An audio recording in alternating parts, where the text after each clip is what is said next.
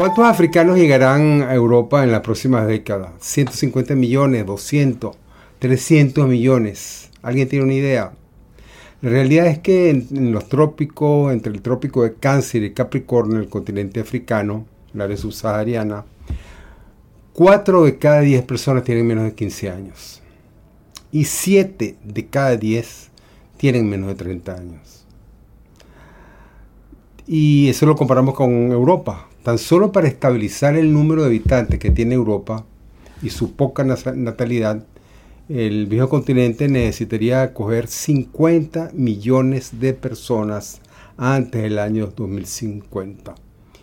Y si quiere, digamos, estabilizar la población activa, si lo que sostienen con sus impuestos al Estado y a la población no activa, los niños y los mayores, necesitaría acoger 80 millones de personas en las próximas tres décadas, alrededor de un millón y medio al año.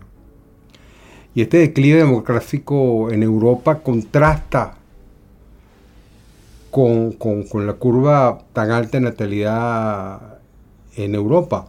Y es la razón detrás del miedo que, supuestamente se esconde en, una, en un acoso teórico del Islam fundamentalista. La realidad de la curva natal en África es que en 1930 el continente tenía 150 millones de personas. En el año 1960, 300 millones de personas. En el 2010, mil millones de personas.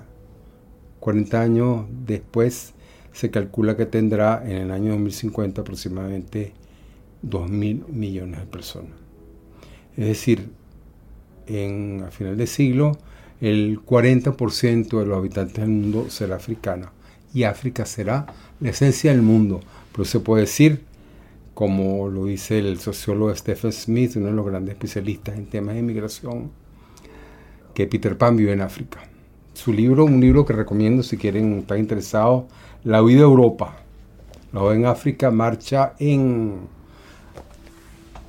en, cantidades, en masa al nuevo al nuevo continente. ¿Y cuáles son?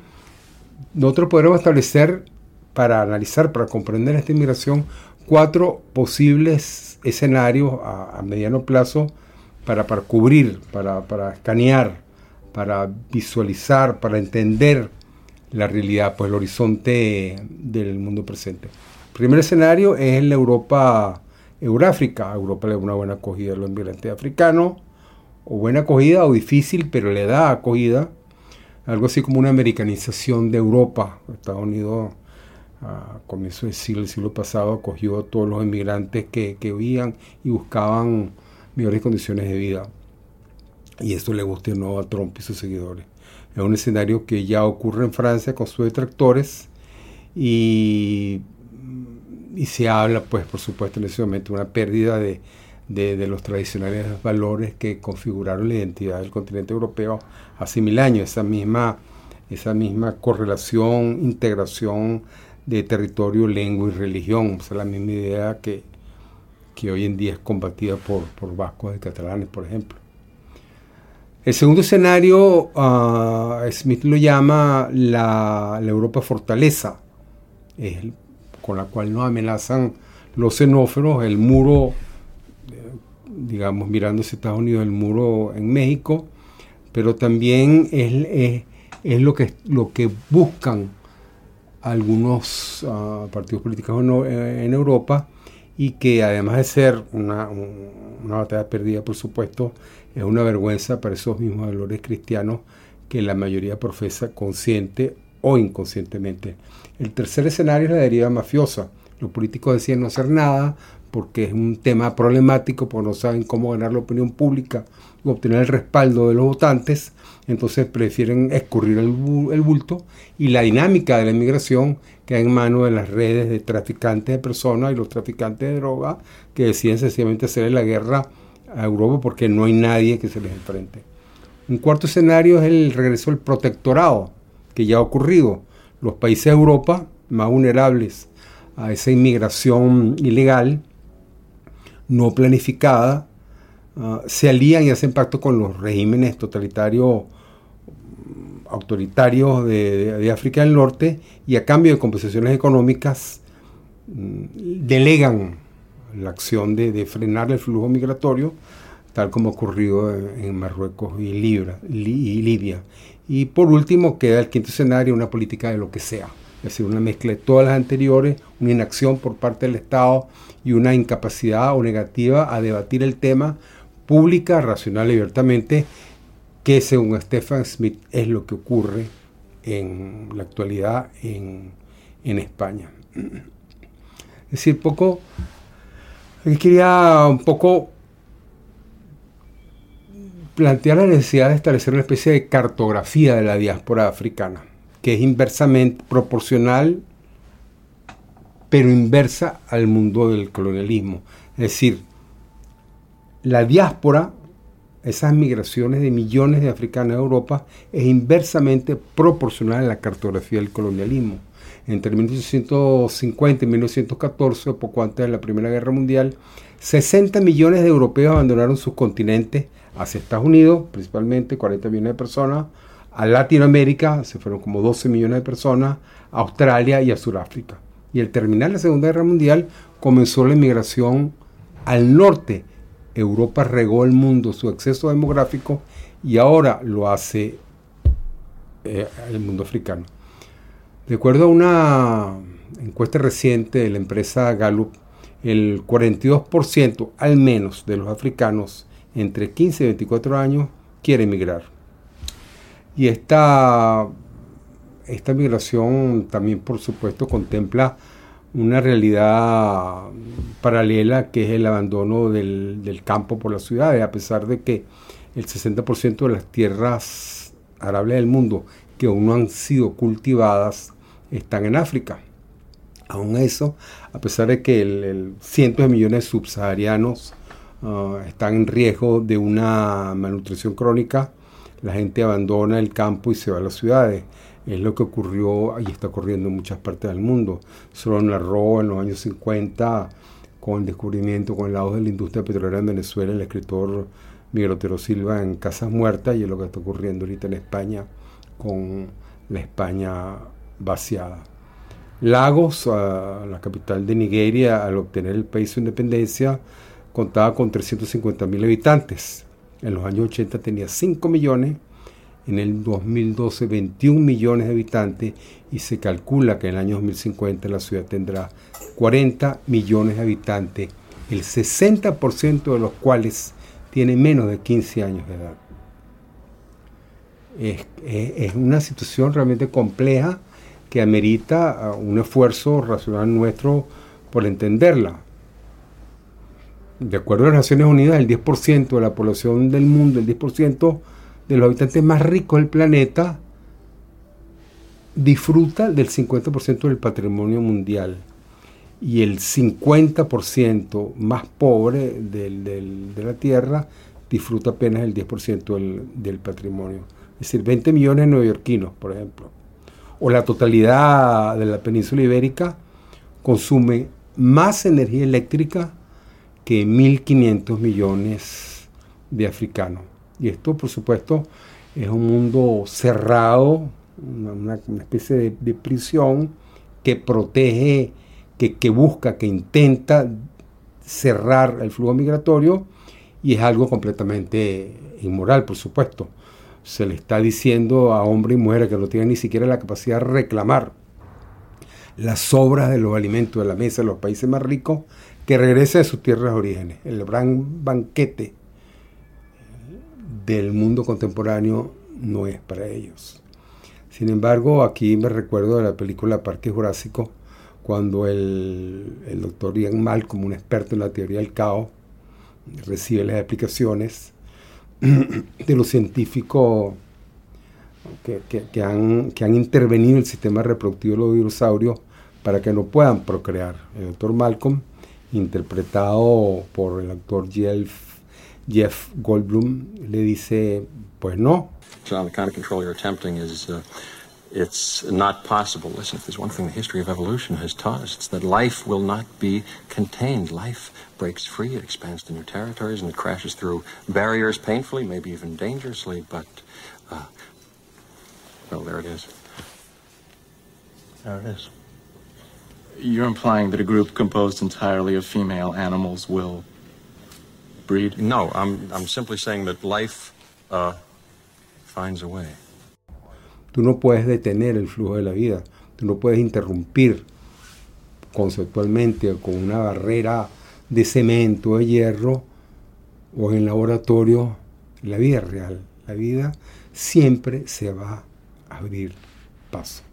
Y, y, y un poco, quisiera un poco finalizar con este pensamiento con las estadísticas del año 2023 Uh, en este año que, que, finalizó, el, digamos, incluso el año fiscal norteamericano finalizó ya hace unos tres meses,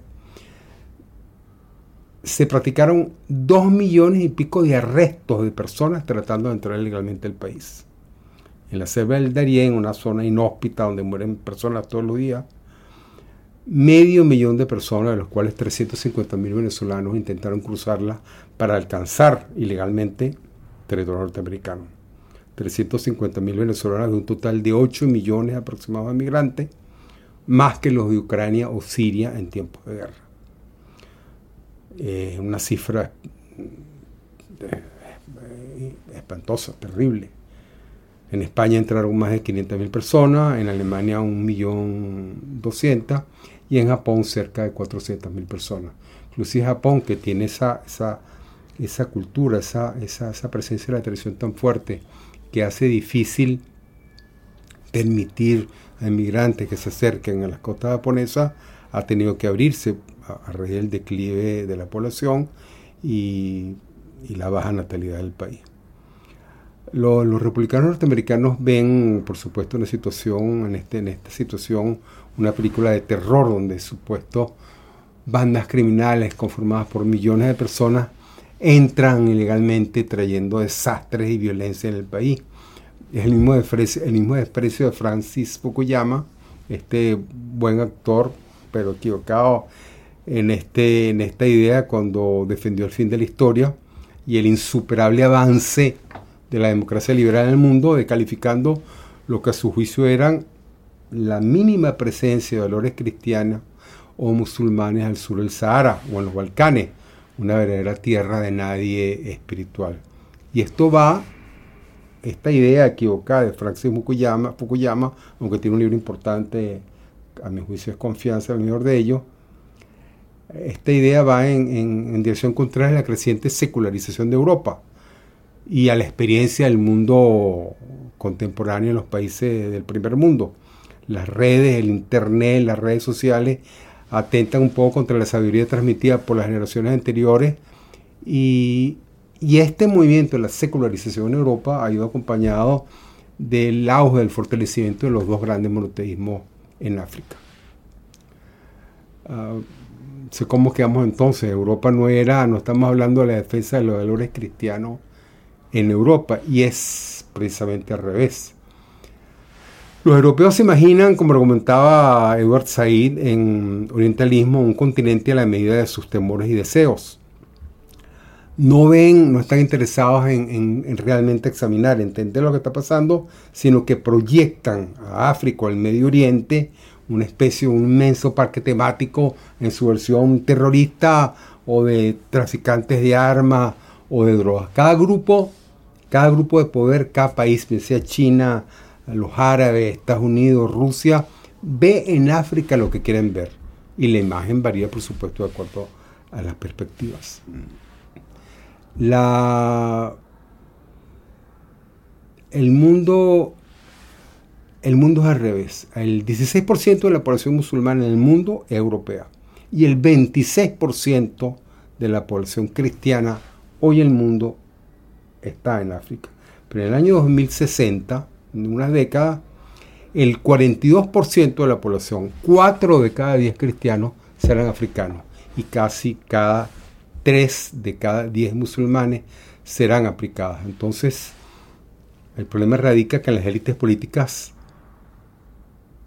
decidan mirar la dinámica de la migración y que empiecen a actuar inteligentemente, sin racismo, sin xenofobia y por supuesto acorde con esta, estos valores de la tradición cristiana o de la tradición occidental que ellos supuestamente defienden.